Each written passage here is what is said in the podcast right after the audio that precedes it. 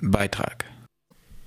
Ja, meine Landwirtschaft, deine Landwirtschaft, Landwirtschaft ist letztendlich für uns alle da.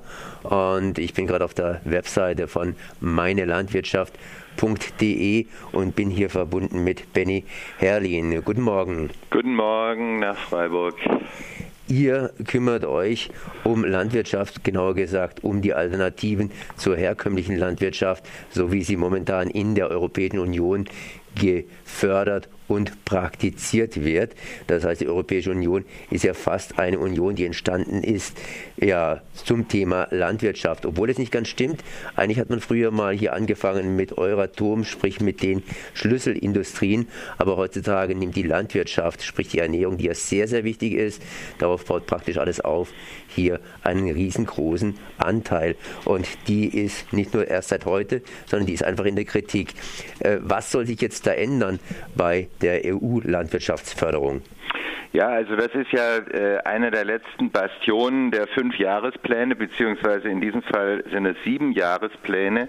Die EU macht seit 50 Jahren alle sieben Jahre eine Überprüfung ihrer Förderung. Da geht es um eine ganze Menge Geld. Also im Moment werden pro Jahr aus Brüssel an äh, Landwirtschaft und äh, ländliche Entwicklung jedes Jahr etwa 57 Milliarden Euro ausgezahlt.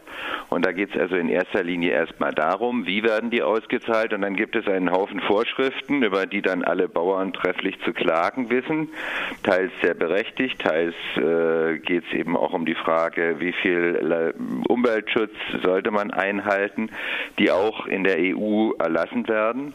Und jetzt äh, hat in der letzten Woche der Agrarausschuss des Europaparlaments darüber abgestimmt. Und im März wird das Europaparlament in Straßburg darüber abstimmen abstimmen.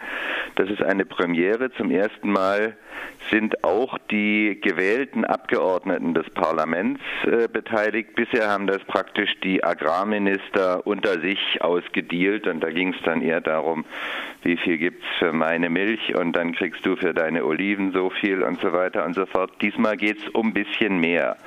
Und was wir äh, erreichen wollen, ist erstens, dass das alles etwas transparenter wird und zweitens, dass die Mittel, die ja aus unseren Steuergeldern kommen, für das eingesetzt werden, was wir von der Landwirtschaft erwarten. Und das ist in erster Linie kleine Bauern schützen und erhalten, schöne Landschaften erhalten, Umweltschutz, Klimaschutz, ganz wichtiges Thema, gesunde Ernährung und ganz wichtig für viele auch, unsere Landwirtschaft darf nicht dazu führen, dass in Afrika oder auch in Asien die Kleinbäuerinnen und Kleinbauern niederkonkurriert werden mit unseren subventionierten Exportschlagern.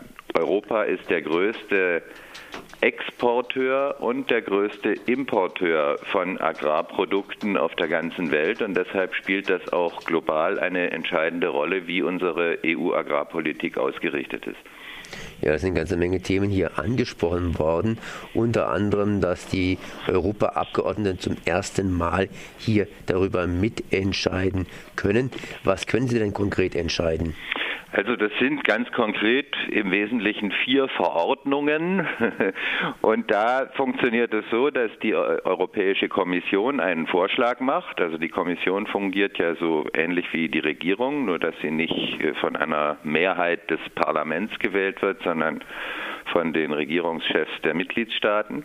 Und darüber, äh, über diesen Text beugen sich jetzt die Abgeordneten auf der einen Seite und die Agrarministerinnen und Agrarminister auf der anderen Seite und machen ihre Änderungsvorschläge. Und da geht es konkret zum Beispiel darum, dass die EU-Kommission gesagt haben, wir wollen ein sogenanntes Screening der Direktzahlungen. Ja.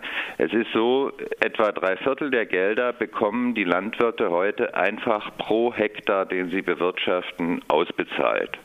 Das ist äh, ein Fortschritt gegenüber früheren Praktiken, wo es darum ging, dass dann pro Tonne oder pro äh, Liter ausgezahlt wurde, was zu großer Überproduktion geführt hat. Andererseits auch ein Problem, weil im Grunde genommen wird auf die Art und Weise erstmal Grundeigentum subventioniert.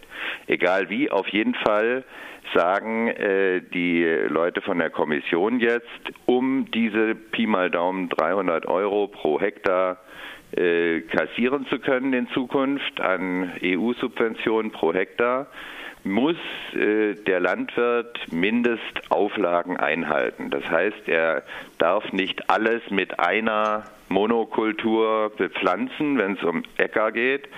Er soll drei Früchte anbauen und er soll außerdem sieben Prozent als sogenannte ökologische Vorrangfläche vorhalten. Das heißt, da soll er keine Pestizide drauf spritzen dürfen, da soll er keine keinen Mineraldünger ausbringen dürfen und da soll Vorrang haben, dass dort die Vielfalt erhalten wird.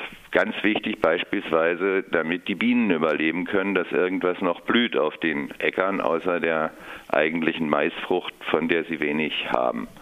Und der dritte Punkt ist, es soll kein Grünland, also keine Wiesen, keine äh, Weiden mehr umgebrochen werden zu äh, Ackerland. Das hat viel damit zu tun, dass dort eigentlich sehr viel Humus gespeichert ist, also auch viel äh, Kohlenstoff. Das ist ein Klimaaspekt, dass dort auch die größte Artenvielfalt herrscht.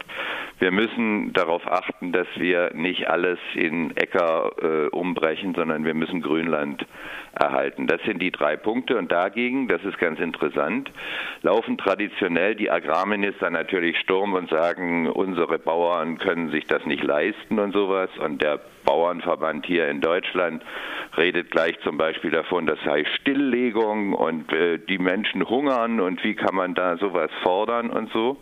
Und interessanterweise ist es so, dass der Agrarausschuss sich jetzt eigentlich zum Büttel dieser agrarindustriellen Interessen gemacht hat, anstatt mehr die Interessen der Bürgerinnen und Bürger, die ja in ihrer Mehrheit erwarten, dass äh, mehr Umweltschutz in der Landwirtschaft passiert, zu vertreten. Das ist ein großes Problem. Und da haben wir jetzt etwa sechs Wochen Zeit, das noch zu ändern und dafür zu sorgen, dass im Plenum des Parlaments, also wenn alle 770 Abgeordneten und nicht nur die Agrarabgeordneten abstimmen, eine andere Mehrheit zustande kommt. Ihr betreibt die Webseite Meine Landwirtschaft. Wer ist es denn? Vorhin hast du gesagt, die Bauern, die jammern, die jammern, die jammern. Es gibt aber verschiedene Bauern und es gibt offensichtlich auch verschiedene Interessen. Und die Bauernpräsidenten, die sind ja nicht unbedingt jetzt hier auf, sagen wir mal, eurer Seite, sondern die verfolgen ja auch andere Interessen. Richtig, also bei Meine Landwirtschaft, das ist ein ziemlich breites Bündnis, da sind alle Biobauern dabei, also alle Bioverbände, da ist auch der Bund Deutscher Milchviehhalter dabei, das ist etwa ein Drittel aller Milchviehbetriebe, da ist die Arbeitsgemeinschaft Bäuerliche Landwirtschaft dabei, also all die Bauern, die ihre Probleme haben mit dem, was Herr Ruckwied und der Deutsche Bauernverband äh, zu diesem Thema verkünden. Da sind aber auch die wichtigsten Entwicklungshilfeorganisationen, Organisationen dabei, Miserior, Brot für die Welt, Evangelischer Entwicklungsdienst und so weiter. Da ist der Bund Naturschutz dabei, da ist der äh, Naturschutz, der NABU, also ja, wie heißen die denn? Äh, ausgesprochen, weiß ich jetzt gerade gar nicht. Also die Naturschützer dabei, da sind ganz viele dabei, also die vorher auch schon gegen Gentechnik aufgestanden sind. Da ist Slow Food dabei. Das ist ein wirklich sehr breites Bündnis von gesellschaftlichen Organisationen, die sagen, wir haben satt, so eine Landwirtschaft wollen wir nicht. Wir wollen eine Landwirtschaft im Interesse der Umwelt, im Interesse der Verbraucherinnen und Verbraucher und wir wollen keine Landwirte mehr verlieren. Wir wollen viele kleine Landwirte erhalten. Da muss der Schwerpunkt auch der Förderung der EU-Mittel hin. Du hast vorhin auch was anderes erwähnt, dass unter anderem die Europäische Union der größte Agrarexporteur, aber auch der größte Agrarimporteur ist. Wie kommt denn das? Sollte man nicht hingehen und vielleicht mehr in Europa produzieren und konsumieren? Also meinen, dass wir die Bananen einführen, okay, gut, aber wie kommt es denn, dass wir auch die größten Importeure sind? Es kommt vor allen Dingen deshalb, weil wir eine enorme Überproduktion an Fleisch nur aufrechterhalten können, weil wir riesige Mengen vor allen Dingen von Soja und anderen Ölfrüchten importieren. Also wenn man mal vergleicht, wie viel wir exportieren und wie viel wir importieren und das in Euro umrechnet, dann kommt man darauf, dass Europa ein leichtes Außenhandelsdefizit hat. Wenn man aber mal schaut, wie viel Hektar importieren wir und wie viel Hektar exportieren wir, also was ist für den Export und was ist für den Import an Hektar notwendig, kommt man drauf, dass Europa etwa die dreifache Fläche der gesamten Agrarfläche Deutschlands importiert jedes Jahr. Und das ist eigentlich eine wirkliche äh, Herausforderung, sowohl für die Umwelt, weil dafür wird Regenwald abgeholzt, in äh, Brasilien beispielsweise oder auch in Indonesien. Und äh, es ist auch eine große Herausforderung, weil anstatt die Menschen dort zu ernähren, äh, die Schweine hier in Deutschland damit ernährt werden. Das kann nicht sein und da müssen wir etwas ändern.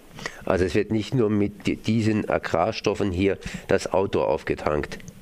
Das auch. Also man muss sich das klar machen, etwa 20 Prozent der gesamten Ackerfläche in Deutschland wird mittlerweile für Energieproduktion, also das ist hauptsächlich heute Biogas und erst in zweiter Linie äh, Biodiesel, aber für äh, Heizen und Energieproduktion aufgewandt. 20 Prozent, ein Fünftel.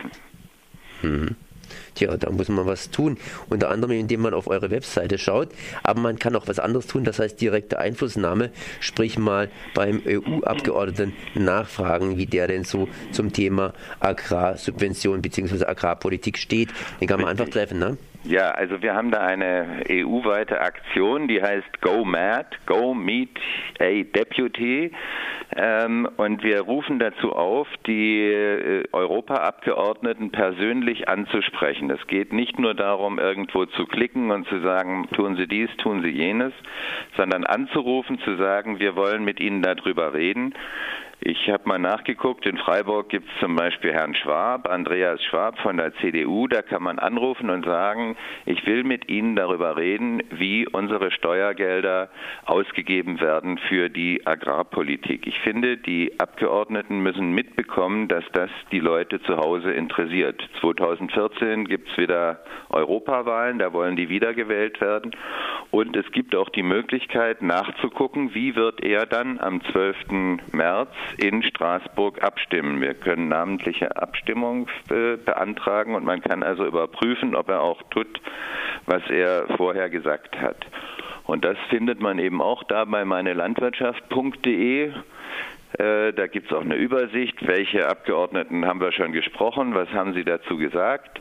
Ganz toll ist es, wenn man auch ein kleines äh, Video macht oder man kann das ja heutzutage auch mit dem Smartphone einfach mitfilmen, äh, also auch öffentlich macht, was sagt der Abgeordnete dazu. Und ganz wichtig ist, dass er dann nicht sagt, da muss ich erst meine Frau fragen oder da muss ich erst meinen Experte von der Fraktion fragen, sondern es geht darum, dass jeder Abgeordnete dafür dafür eigentlich ausreichend kompetent sein sollte, wo 40 Prozent des EU-Haushaltes hingehen und was unsere Ernährung, unsere Landschaften, unsere Umwelt betrifft. Also es ist hier nicht eine Spezialfrage von Subventionen unter Agrarexperten, sondern es ist die wichtigste Frage, die die Europäische Union tatsächlich gemeinsam entscheidet. Tja, gut. Ich danke erstmal für die Auskünfte.